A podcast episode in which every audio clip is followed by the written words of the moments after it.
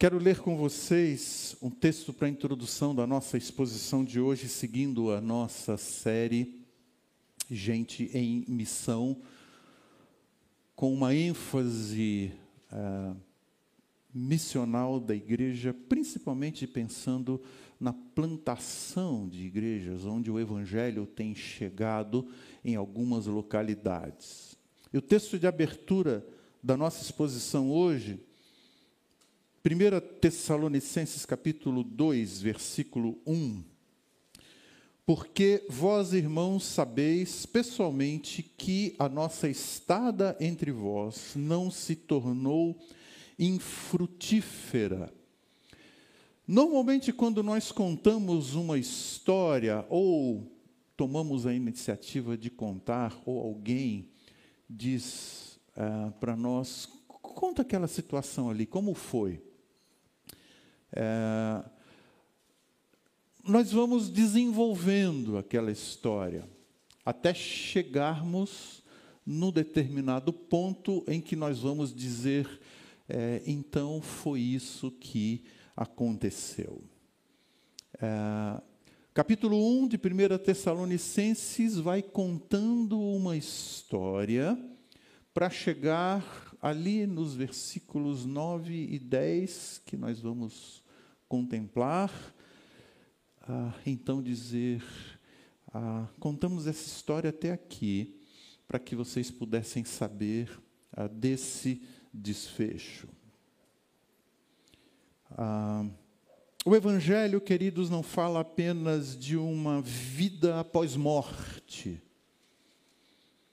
A minha, a minha geração de evangelistas falava muito do Evangelho ah, e da vida pós-morte. É, e, de repente, nós precisamos resgatar a verdade do Evangelho que fala da vida agora, daquilo que o Evangelho produz, enquanto estamos vivendo. A angústia do ser humano, quem sabe, mais mais clara atualmente, é vista não somente no seu desespero ante a morte, na iminência da possibilidade de partir, mas essa angústia tem se instalado no coração humano também em como ele faz para viver aqui. Como que, que, que eu vou ser bem sucedido ou ter uma vida frutífera aqui. E para muitos, falta-lhes propósito existencial. Há uma, há uma busca intensa no coração de muitos em como ele vai poder viver a sua vida, não apenas ter uma é, existência, mas como desfrutar da vida que Deus projetou para ela.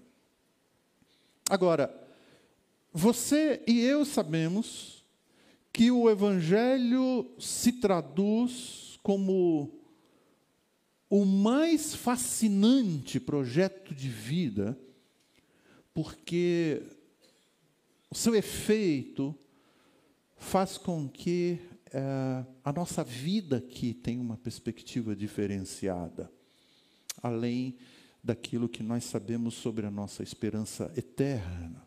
E na agenda de Deus, queridos, com esse propósito de que o Evangelho dê sentido para a nossa vida aqui e a segurança da nossa eternidade, é, na agenda de Deus se encontra a igreja do Senhor Jesus nesse projeto.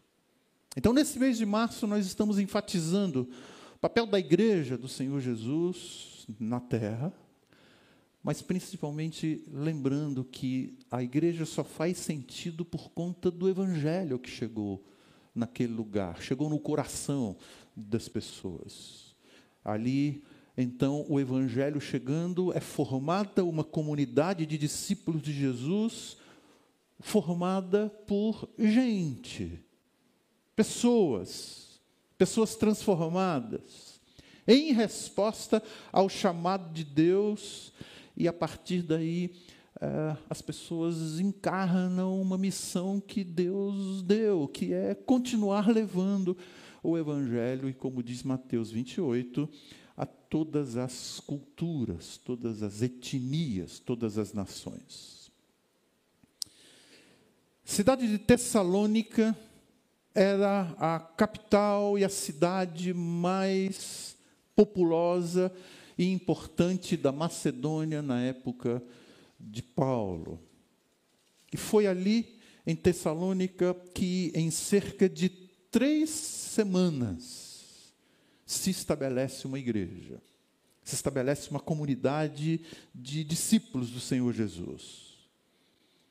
Se estabelece uma comunidade que reúne pessoas que encontraram as respostas para suas questões, encontraram no Evangelho da Graça suas respostas. O que aconteceu nesse processo? Gerando aquilo que a Bíblia diz, gerando uma comunidade frutífera. Em primeiro lugar, nós percebemos que ali havia uma equipe capacitadora. Ah, precisamos lembrar de uma diferença entre equipe capacitada e equipe de líderes capacitadora. A equipe capacitada parece que ah, é algo muito importante na vida de uma igreja local, no entanto, pode ficar ah, focalizada apenas ali, pode desenvolver ótimos e bons trabalhos, e normalmente é assim, desenvolve bons trabalhos ah, ali. E quando pensamos no legado que essa equipe deixa, que herda, pode haver uma lacuna de liderança. Mas uma equipe capacitadora desenvolve um bom trabalho ali, mas também esses líderes que são convergentes, aglutinadores, convictos do seu chamado diante de Deus, deixa também um legado formando outros líderes. O que, que acontece em Tessalônica para que Paulo pudesse dizer: a nossa presença entre vocês não foi em vão, havia uma equipe capacitada e capacitadora. Segundo lugar, ali havia ou foi gerado hum, foram gerados modelos inspiradores. Homens e mulheres que inspiravam confiança, inspiravam dedicação e um forte compromisso missional foi gerado também. As pessoas, nós vamos ver o texto aqui, receberam com alegria a palavra de Deus, e de novo, em apenas três semanas, o evangelho floresceu naquela localidade, a partir dali se espalhou e foi influência para habitantes de outras províncias. Apesar de intensa hostilidade, intensa perseguição. Mas havia modelos inspiradores. E em terceiro lugar, havia pessoas que viviam o Evangelho com integridade. A palavra de Deus chegou ali de forma íntegra, no poder do Espírito, e gerou vidas íntegras. Evangelho pregado de forma íntegra, o Evangelho é, é não mercantilista, não opressivo, não mercenário, mas o Evangelho de Cristo chegou ali, gerando também a integridade na vida das pessoas. Quem sabe, amados, a integridade é um dos fatores mais urgentes da nossa era e principalmente no mundo evangélico também.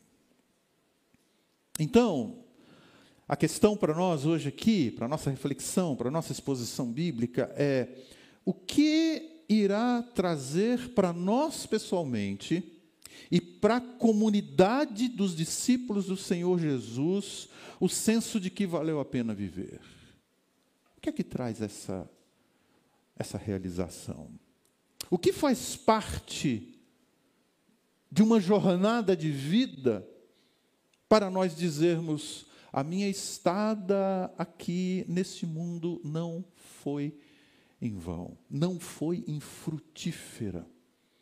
E é isso que eu queria tratar com vocês. Identificar nesse texto, nós vamos para o capítulo 1 de 1 Tessalonicenses.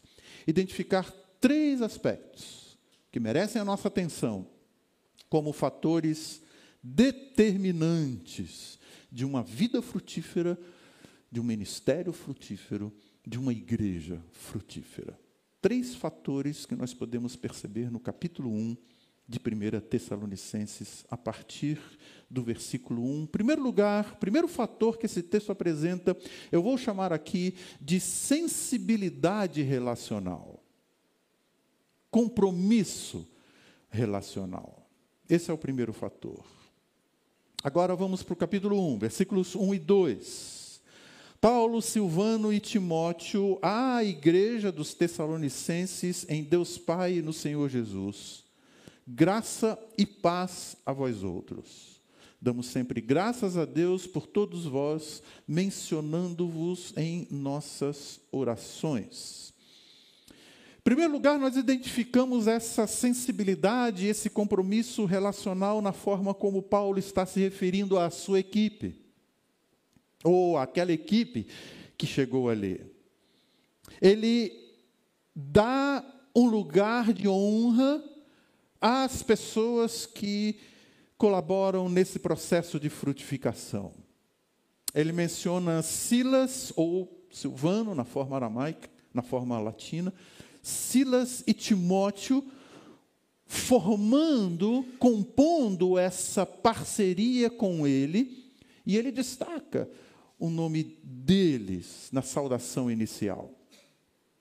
E é interessante que, diferentemente das outras saudações, das outras cartas que Paulo faz, ele aqui não se apresenta como um apóstolo, embora fosse.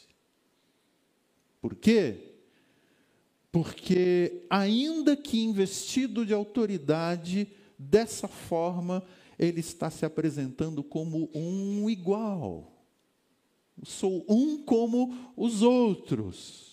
Paulo, Silvando e Timóteo.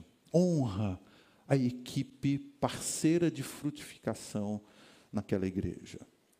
E ainda uma outra evidência desse compromisso e sensibilidade relacional, na forma como ele se refere àquelas pessoas ali. E também pensando de uma forma diferente das outras cartas que Paulo escreve, ele aqui não está se dirigindo à igreja em Tessalônica, mas à igreja dos Tessalonicenses. A ênfase recai em pessoas, em gente. Eu estou me dirigindo aos Tessalonicenses e não à igreja que está em Tessalônica. Até porque, amados, o objetivo do Evangelho, ao chegar numa localidade, não é um prédio, não é fincar uma bandeira denominacional, não é formar uma organização eclesiástica, mas alcançar corações, visa a transformação de vidas, levar esperança aos sedentos. O texto fala de graça paz para as pessoas, no versículo 1. Graça e paz são a causa e o efeito do evangelho ter chegado ali. A causa e o efeito da nossa redenção em Cristo.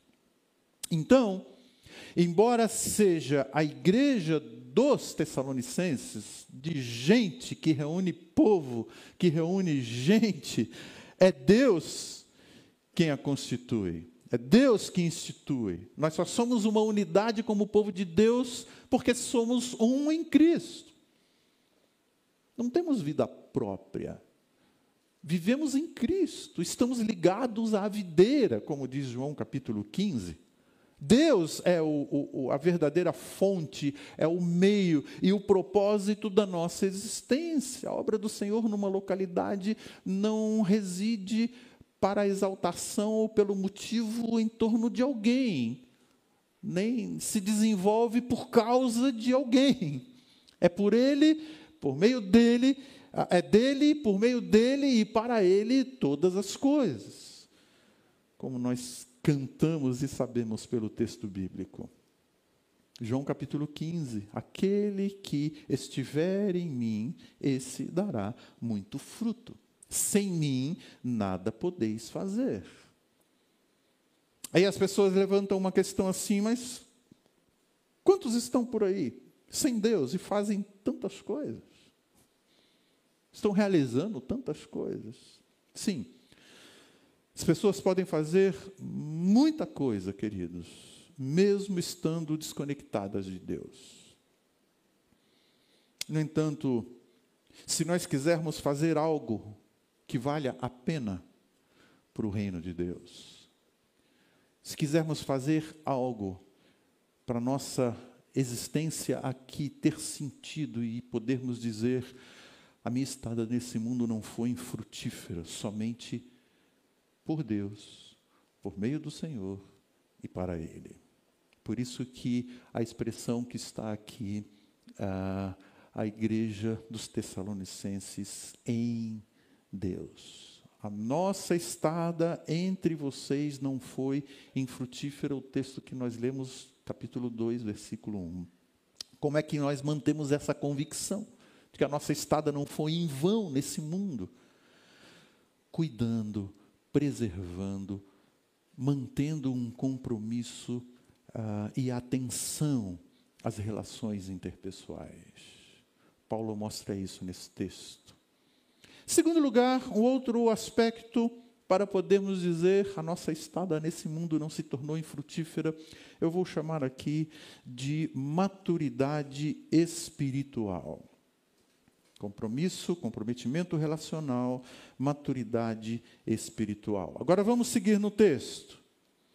Versículos, versículo 2, a lemos, e depois 3 e 4 Damos sempre graças a Deus por todos vós, mencionando-vos em nossas orações e sem cessar recordando-nos diante do nosso Deus e Pai da operosidade da vossa fé, da abnegação do vosso amor e da firmeza da vossa esperança em nosso Senhor Jesus Cristo, reconhecendo, irmãos, amados de Deus, a vossa eleição. Algumas vezes temos algumas dificuldades em proceder com avaliações. E muitas vezes temos dificuldades por não haver um referencial. Foi bom ou foi ruim? Qual, quais são os critérios que eu vou usar para avaliar isso? Normalmente você, quando fica hospedado num hotel, faz alguma viagem, quem sabe mais tarde recebe uh, daquela empresa um formulário de avaliação. Não é simplesmente gostei ou não gostei.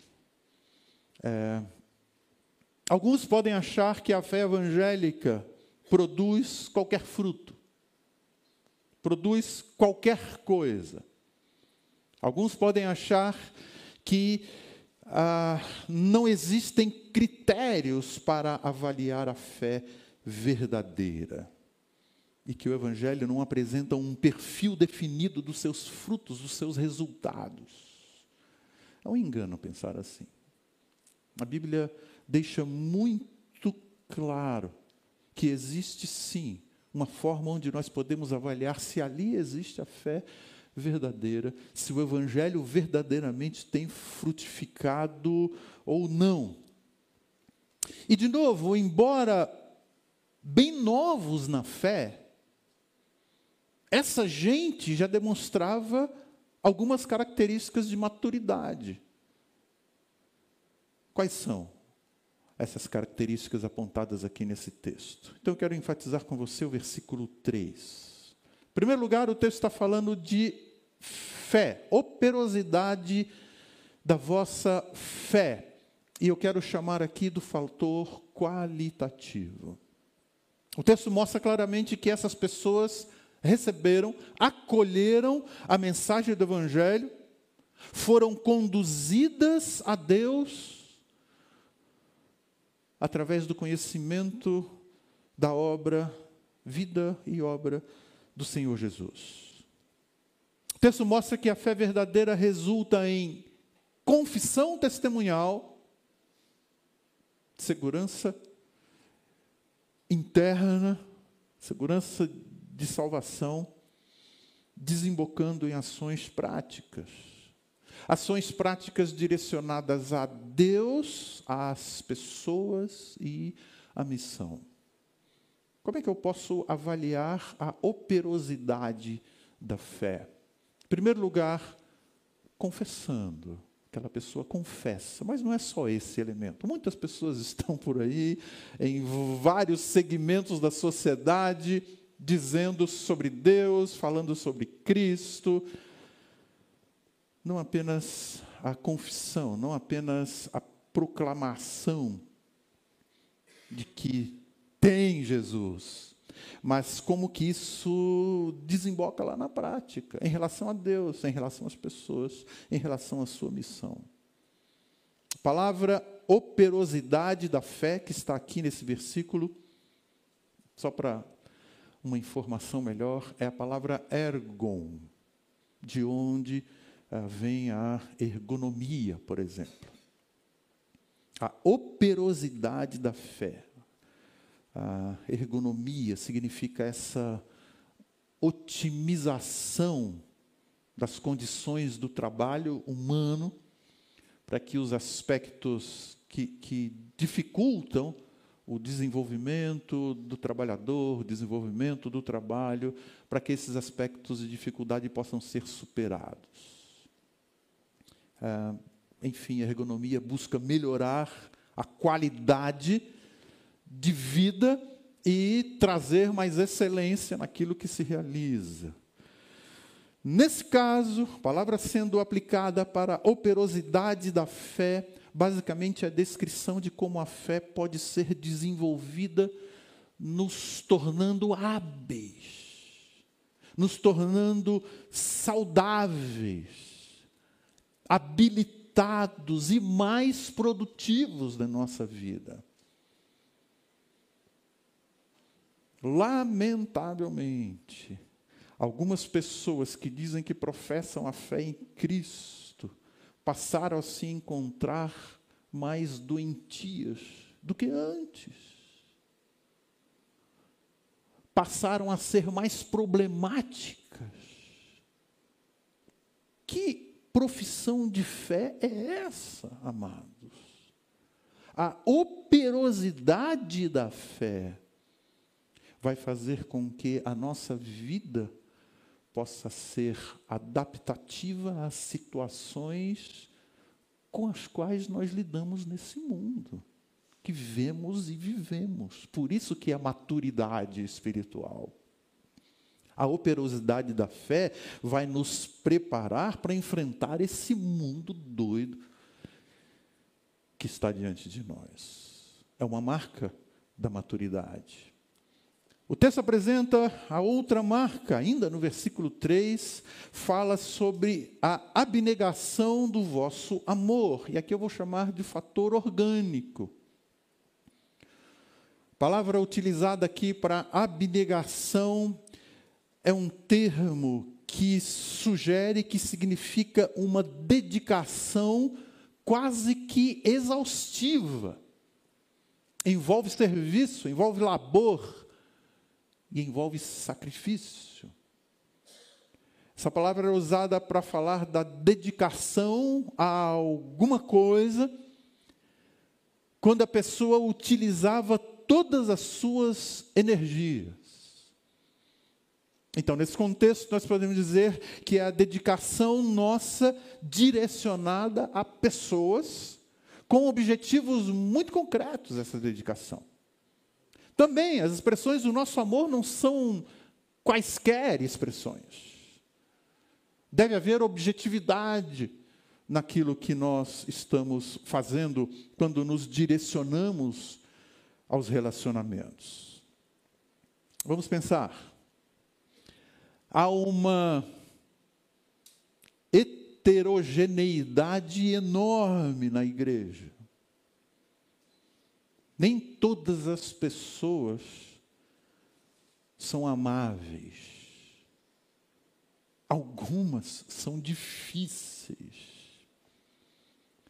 E de uma forma geral, nós, como seres humanos, temos as nossas complexidades, limitações, fraquezas. Pessoas ofendem-nos, ferem, ignoram você. E muitas vezes pessoas de relacionamentos próximos, íntimos, então, amados, se dedicar a amar as pessoas requer não qualquer coisa, requer dedicação, paciência, compromisso, requer esvaziamento de si, sensibilidade, disposição, exercício do perdão tanto se retratar quando há a minha ofensa em relação a ele, como também ministrar o perdão quando essa pessoa vem uh, reconhecendo o seu erro. Maturidade espiritual fala de abnegação do amor. No meio do povo de Deus, na nossa vida pessoal também. Mas ainda há um terceiro fator que o texto fala sobre a maturidade espiritual, e aqui fala sobre a, a firmeza da vossa esperança. Eu vou chamar aqui do fator crença. O Evangelho produz uma atitude que reflete num compromisso com as realidades daqui, desse mundo, do nosso chão, da nossa gente, da nossa terra sob as referências dos valores eternos. Nós nos comprometemos com as realidades deste mundo para uma ação missional também efetiva, mas a nossa referência são os valores eternos. É, nós servimos a Deus nesse mundo. Nós não servimos a esse mundo.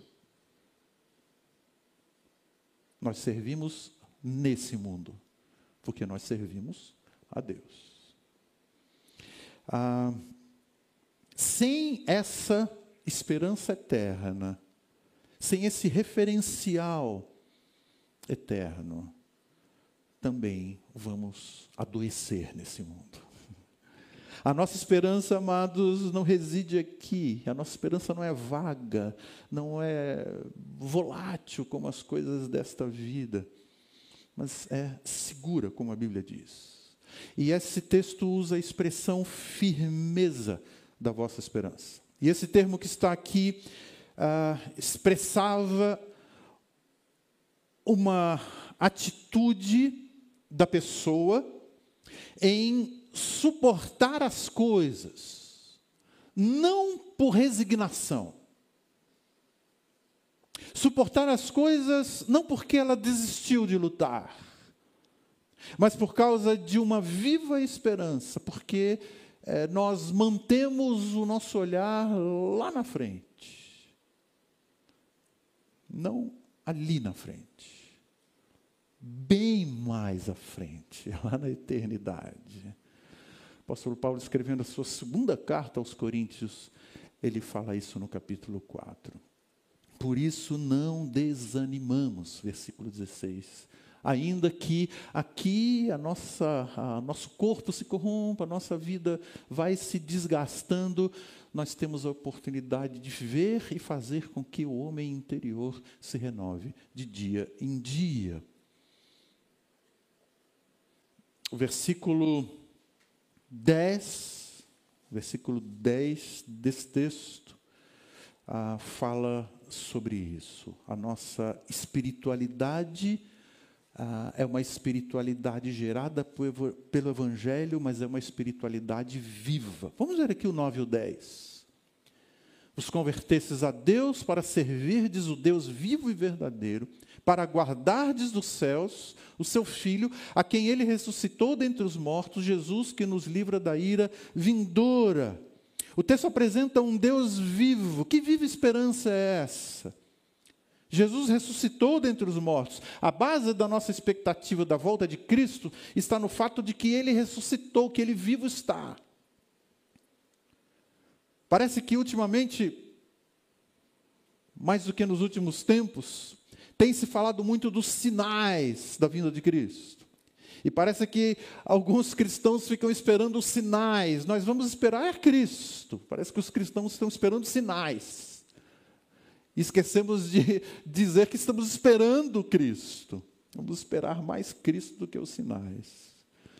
A nossa esperança só faz sentido por causa do Cristo vivo. A nossa esperança seria totalmente vazia, desprovida de significado, sem o fator ressurreição. A ressurreição foi um fato histórico que se tornou um fator. A morte de Cristo foi um fato histórico que se tornou um fator. Cristo veio, viveu, morreu, ressuscitou, venceu a morte.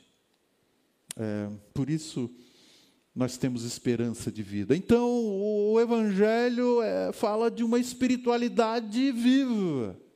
Mas também, o Evangelho fala de uma espiritualidade relacional. Veja o versículo 4, voltamos um pouco aqui no capítulo 1 reconhecendo, irmãos amados de Deus, a vossa eleição. Ele está dizendo: ah, vocês têm apresentado, evidenciado maturidade espiritual, uma fé operosa, ah, um amor abnegado e uma viva esperança.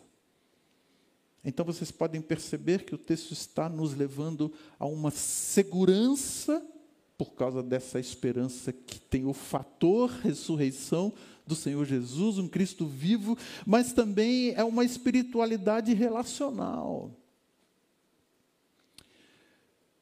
Ah, eu diria que nós temos aqui, nesse versículo 4, uma das mais importantes declarações para nossa segurança somos amados. O impacto que isso traz na alma do ser humano. Muitas vezes é imensurável. Somos amados.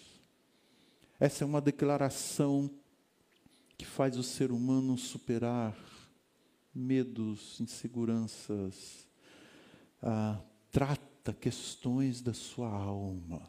Somos alvo do amor ah, enlarguecido de Deus. Somos alvo ah, de uma natureza de um amor não relativo. Essa é a natureza do amor de Deus, um amor comprometido um amor não desistidor. A palavra que a Bíblia usa para falar sobre a fidelidade de Deus e o seu amor para conosco é a palavra amor leal. E que, numa tradução livre, pode ser entendida como amor não desistidor. Então, queridos, Quantas questões da alma poderiam ser tratadas aqui? Na certeza de que somos amados. Nossa estada entre vocês não se tornou infrutífera. Essa afirmação Paulo pode fazer, nós podemos fazer com respeito à nossa vida aqui. Como que nós podemos avaliar? A nossa, a nossa vida tem valido a pena quando nós identificamos também um crescimento da espiritualidade caracterizada por fé, amor e esperança. Em terceiro lugar, um outro fator que nos ajuda a identificar se a nossa vida tem sido frutífera aqui, eu vou chamar aqui do propósito missional, compromisso com a missão que Deus nos deu. Vamos seguir no capítulo 1 de Tessalonicenses, agora um pouquinho mais, mais longo, a partir do versículo 5. Porque o nosso evangelho não chegou até vós tão somente em palavra, mas sobretudo em poder, no Espírito Santo e em plena convicção. Antes, como sabeis, ter sido nosso procedimento entre vós e por amor de vós. Com efeito, vos tornastes imitadores nossos e do Senhor, tendo recebido a palavra, posto que em meio, em meio de muita tribulação, com alegria do Espírito Santo, de sorte que vos tornastes o modelo para todos os que creram na Macedônia e na Acaia. Versículo 8: Porque de vós repercutiu a palavra do Senhor, não somente na Macedônia e Acaia, mas também por toda parte se divulgou a vossa fé para com Deus, a tal ponto de não termos necessidade de acrescentar alguma coisa. Pois eles mesmos, no tocante a nós, proclamam que repercussão teve o nosso ingresso no vosso meio, e como, deixando os ídolos, vos convertestes a Deus para servirdes o Deus vivo e verdadeiro. Quando eu comecei, eu falei com vocês que quando nós contamos uma história, quer tendo alguém pedido, conta a história, ou partindo de nós mesmos dizendo assim, então deixa eu contar essa história como que aconteceu. A partir do versículo 1 do capítulo 1 de 1 Tessalonicenses, começa-se a contar a história para que então pudesse chegar nesse assunto. Agora, não é difícil confundir esse aspecto quando falamos de missão, é, só porque uma pessoa está envolvida em algumas atividades, ou evangelísticas, ou de é, ações sociais, ou de ações de misericórdia, ou que presta algum serviço. Não é disso que o texto está falando aqui. Em primeiro lugar, a utilização dessa expressão faz uma diferença enorme para nosso entendimento do que o texto está dizendo. Qual expressão? A expressão o nosso evangelho não chegou até até vocês somente em palavra. O nosso evangelho. E essa expressão nosso evangelho não tem um significado possessivo. É nosso. Ninguém toma, não é? Esse significado que o texto está trazendo. Também não está dizendo que foi por mérito, ou por conquista, ou por posse.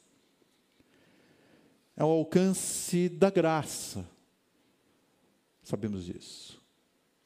Mas essa expressão, nosso evangelho, é utilizada pelo fato de haver uma identificação com Ele e uma relação é, de compromisso que nos dá também uma segurança e responsabilidade ao mesmo tempo. Quando, por exemplo, nós dizemos assim: essa é a minha família, nossa família. Eu, minha esposa, minhas filhas, essa é a nossa família. Não, no sentido de posse, não deveria ser. Mas no sentido de identificação no sentido de compromisso. O meu compromisso é com, com essa família aqui, a minha família. E no sentido de responsabilidade para com ela. É dessa forma que o texto está usando a expressão o nosso evangelho. E há pelo menos quatro maneiras aqui que o texto apresenta de reconhecer o evangelho chegando numa cultura e, consequentemente, alcançando as necessidades do coração da pessoa. Primeiro, o texto está dizendo: o nosso evangelho chegou em palavras. Não apenas em palavras, mas chegou em palavras. É necessário que haja proclamação. É necessário que haja comunicação, a verbalização das boas novas do Evangelho. Já foi dito aqui algumas vezes que há uma frase que infelizmente começou a circular em alguns meios, e essa frase não é, é não traduz o significado exato. Essa frase diz: é, viva o Evangelho, se for preciso, pregue. Mais ou menos isso. Não vá por aí. O Evangelho precisa ser anunciado, ele precisa ser proclamado. Ele requer uma boa articulação na apresentação da pessoa do Senhor Jesus. Agora, ah, não dependemos de habilidades humanas, não é isso que não é a isso que o texto se refere. Na proclamação do evangelho, nós não estamos dizendo que dependemos das habilidades humanas, da eloquência, da, da, das narrativas rebuscadas. Proclamação do evangelho não é um discurso que segue um passo, dois, três, quatro. Ah, mas exige sim uma exposição íntegra daquilo que a Bíblia apresenta sobre a pessoa do Senhor Jesus, a obra do Senhor Jesus. E é necessário que haja um entendimento do outro lado na proclamação do Evangelho. Então, como é que nós avaliamos a, a frutificação? A palavra, a, o Evangelho chegou em palavra, proclamação. Mas não só em palavra. O texto diz chegou em poder. E essa palavra aqui, de novo, é uma palavra que vocês já conhecem de alguns outros textos bíblicos, é a palavra dinamis. Poder, algo gerando vida. Por isso que quando o povo de Deus, na época do profeta Zacarias, precisa ah, ter muito bem a sua confiança firmada na ação de Deus diante de todos os descalabros que estava acontecendo, não só na cultura daquela época, como na vida do próprio povo.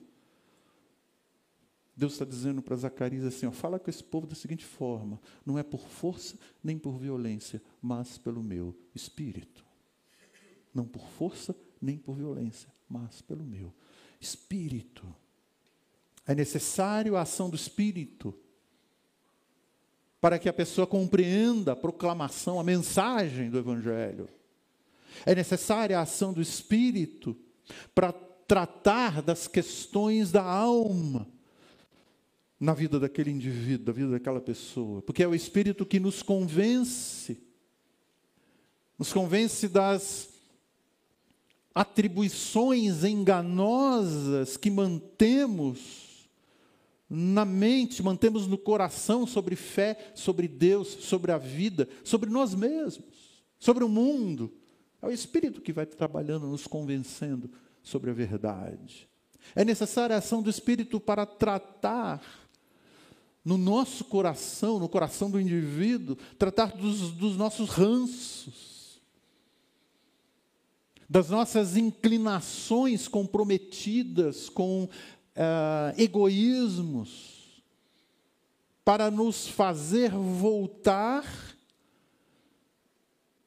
de ídolos fixados em nosso coração e nos direcionar para Deus. Não apenas ídolos esculpidos, ou de pedra, ou de madeira, ou seja lá do que for. Vos convertestes dos ídolos para Deus. É necessária a ação do Espírito, conhecendo a Jesus, para trabalharmos perdão, trabalharmos murmuração, trabalharmos aquelas desconstruções e disfunções que vivemos na nossa história e ter o nosso coração transformado. Só o Espírito faz isso conosco, amados. Nós devemos estar bem convencidos de que nenhum método é plenamente eficaz por si e suficiente para alcançar corações. Ah, buscamos os melhores métodos, as melhores estratégias, vocês podem perceber isso. Mas a nossa confiança está no poder de Deus. O cavalo se prepara para a batalha, Provérbios diz isso, mas a vitória vem do Senhor. Mas prepare o cavalo. Né? Tenha bons cavalos, tenha boas estratégias, bons métodos. Mas a vitória vem do Senhor. Por que, que ali o, a, Paulo está dizendo a nossa estada não foi infrutífera? Porque o Evangelho chegou em palavras e chegou também em poder. Terceiro lugar, o texto está dizendo que chegou em convicção, em plena convicção. Convicção é um efeito da presença do poder de Deus no nosso coração, que nos capacita a ser o que Deus quer que sejamos e a fazer o que Deus quer que façamos. Por isso fazemos, ou deveríamos fazer aquilo que fazemos, por convicções, por certezas daquilo que Deus quer e planejou para nós. As pessoas não precisam apenas abraçar uma mensagem, concordar com uma mensagem. Elas necessitam experimentar transformação e saber que para as questões existenciais, para o enfrentamento das hostilidades e perseguições, como era o contexto naquele momento que o Evangelho estava chegando ali em Tessalônica, é necessário ah, saber que existe resposta no Evangelho, convicção. E em quarto lugar, o Evangelho chegou em integridade. De novo, né, vocês sabem como procedemos entre vocês, vocês sabem, eles se colocam como avaliáveis, eles se colocam no, em termos de dizer vocês é que vão testemunhar sobre nós. Eu não dou testemunho próprio, é Deus quem nos preserva nessa irrepreensibilidade. Então o Evangelho chegou ali em integridade. De novo, amados, tudo isso acontece mesmo estando sobre um forte clima de hostilidade, incompreensão, perseguição. Mas aquelas pessoas se tornaram saudáveis, se tornaram tratáveis. A fé frutificou porque floresceu em um ambiente de integridade. Era o evangelho íntegro sendo anunciado e sendo vivido. Deixa eu lhes dizer uma coisa. É possível viver num contexto onde o evangelho é integralmente anunciado e vivido, e ainda assim termos decepções e não haver adesão à mensagem do evangelho. É possível. Por quê? Porque é necessário responder corretamente ao chamado do Senhor é necessário uma resposta à mensagem do Evangelho. Ah, há outros textos bíblicos que deixam isso claro, como, por exemplo, a parábola do semeador que o Senhor Jesus conta, e onde ah, aquelas sementes foram, foram caindo naqueles solos. Então, quando o texto fala de receber o Evangelho com alegria, é porque, mesmo em meio a decepções, a tropeços, nós podemos reconhecer que é nele que nós encontramos as respostas para as questões da nossa vida, da nossa existência. Mesmo que os padrões à nossa volta se degradem, mesmo que os, mesmo que os padrões à, à nossa volta estejam se diluindo, se dissolvendo, a nossa firmeza está em saber qual é o padrão de Deus. Não é isso que estamos vendo aqui. Não é isso que muitas vezes contemplamos. Por isso o texto fala de convicção e integridade. Essa gente se tornou fonte de encorajamento inspiração para outros. E Paulo está dizendo: a nossa estada entre vocês não se tornou infrutífera. Como que nós podemos ter esse senso de vida que vale a pena de viver, de uma comunidade que vale a pena ter existido? É isso que esse texto, então, está tratando conosco. Quero concluir trazendo para vocês duas formas como essa frutificação se evidencia. Como é que isso se evidencia? Em primeiro lugar, vemos que há um redimensionamento no alcance do Evangelho. Há uma revisão, uma releitura da nossa parte uh, do poder do Evangelho. Ah, eu achava que algumas vidas jamais teriam eh, restauração. Eu achava que aquele lugar era tão difícil que nunca cogitei levar o Evangelho até ali. Qual é uma evidência de que é, o, o Evangelho transformou a nossa vida? Quando nós redimensionamos o poder do alcance do Evangelho. Nós, porque em si o Evangelho tem poder, mas muitas vezes nós pecamos nisso. Vejam de novo o versículo 8 porque partindo de vocês, propagou-se a mensagem do Senhor na Macedônia, na Caia, não somente isso, mas também por toda parte tornou-se conhecida a fé que vocês têm em Deus. Resultado é que nós não temos nem necessidade de dizer mais coisa alguma. O discernimento de que o Evangelho de Cristo concede e ultrapassa as barreiras da dimensão até daquilo que é natural, porque o Evangelho considera também a sobrenaturalidade. Deus é capaz de transpor barreiras que para o ser humano eh, são intransponíveis. Tanto pensando naquelas barreiras na alma, no coração do indivíduo, como também logísticas geográficas, ou seja lá quais forem. O Evangelho repercute repercutiu. Essa expressão que está aqui para repercutir, que o texto usa, era a expressão usada para falar do ressoar do sino. O sino tocou ali, aquele som se propaga. Ouve-se longe. Ah, também era usada para falar do som da onda do mar batendo nas pedras. Esse som é, é um som quase que, que parabólico, né? vai ah, tomando proporções, pode se tomar proporções enormes. E o tempo verbal que o texto está utilizando aqui fala de uma ação continuada. Eles não ficaram simplesmente contentes, porque grande parte das pessoas conheceram o Evangelho, ok, acabou a nossa tarefa, acabou a nossa missão, vamos agora nos fechar entre nós mesmos, ou vamos curtir a vida, sei lá o quê, era uma ação continuada, foi repercutindo, repercutindo, eles continuaram atuando e agindo com a convicção ah, que tiveram do poder do Evangelho que alcança. As pessoas são alcançáveis.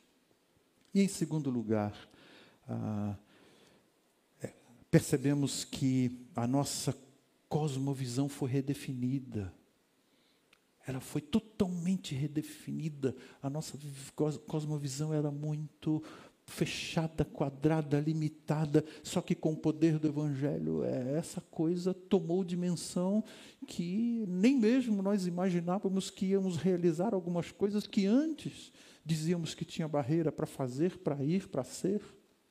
Vejam o versículo 12, ou, desculpem, versículo 9 Pois eles mesmos relatam de que maneira vocês nos receberam, como se voltaram para Deus, deixando os ídolos, a fim de servir o Deus vivo e verdadeiro. A mensagem do Evangelho trouxe para nós pelo menos duas realidades de experimentação: arrependimento e fé. Pessoas que não conhecem o Evangelho, muitas vezes já tendo vivido uma boa parte da sua vida, pessoas desconectadas de Deus. Algumas vezes você pergunta para elas, ou elas mesmas falam: Não, não tenho nada do que me arrepender na minha vida. Nada do que eu fiz, não tenho nada do que me arrepender. Ô Senhor, leva esse cara. O que está fazendo aqui?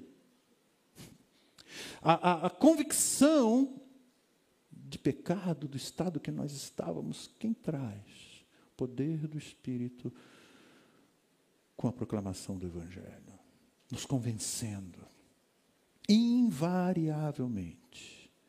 Ah, os que hoje desfrutam dessa relação com Deus são eis alguma coisa. E pensando até nas práticas consideradas das mais perniciosas da vida, ah, ex, drogado, viciado, até aquelas que muitas vezes são até muito bem aceitas numa cultura que não está conectada com o Evangelho.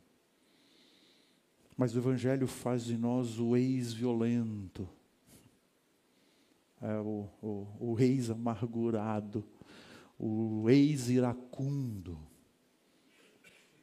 o ex-murmurador, o ex-maledicente, o ex-vingativo. Quando o texto faz referência ao Deus vivo, nesse texto aqui, para ressaltar que Deus não apenas é um Deus vivo, não somente é um Deus vivo, mas é aquele Deus que concede vida e vida em abundância.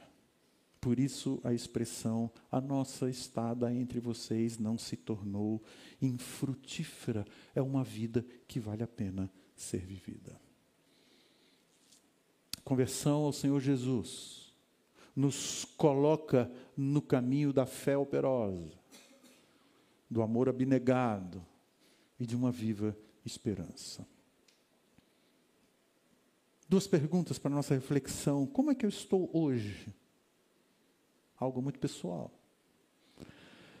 Ah, como é que minha alma se encontra hoje? Qual é o estado dela hoje? Das mazelas que eu já vivi, as minhas lembranças, as minhas recordações, os meus traumas, as minhas dores, as minhas escravizações. Como é que minha alma se encontra hoje, já que o Evangelho tem o poder de nos converter a Deus? E, em segundo lugar, para nossa reflexão, eu encontro realização e propósito hoje na minha vida em servir a quem? O texto fala: nós somos conduzidos para servir o Deus vivo e verdadeiro. Servir a quem? A mim mesmo, até muitas vezes a esse mundo, às pessoas. Por tabela, muitas vezes é assim, mas essencialmente servir a quem? Duas questões para a nossa reflexão. Eu gostaria de orar nesse momento. Por você e com você. Vamos orar. Querido e amado Pai, somos gratos a Ti pela Tua infinita e inesgotável graça que nos alcançou. Tu nos tiraste do império das trevas, nos conduzindo para o reino do Teu Filho amado. Oh, Pai, isso é graça, misericórdia, bondade, amor então somos gratos a Ti, porque fomos alcançados. Que cada vez mais o Senhor mesmo nos deu poder para que, imbuídos dessa missão, possamos levar o Evangelho a outros tão necessitados, ó Pai. Que sejamos capacitados a isso para que outras pessoas também possam te adorar, te conhecer, como nós hoje aqui podemos fazer. No nome do Senhor Jesus. Amém.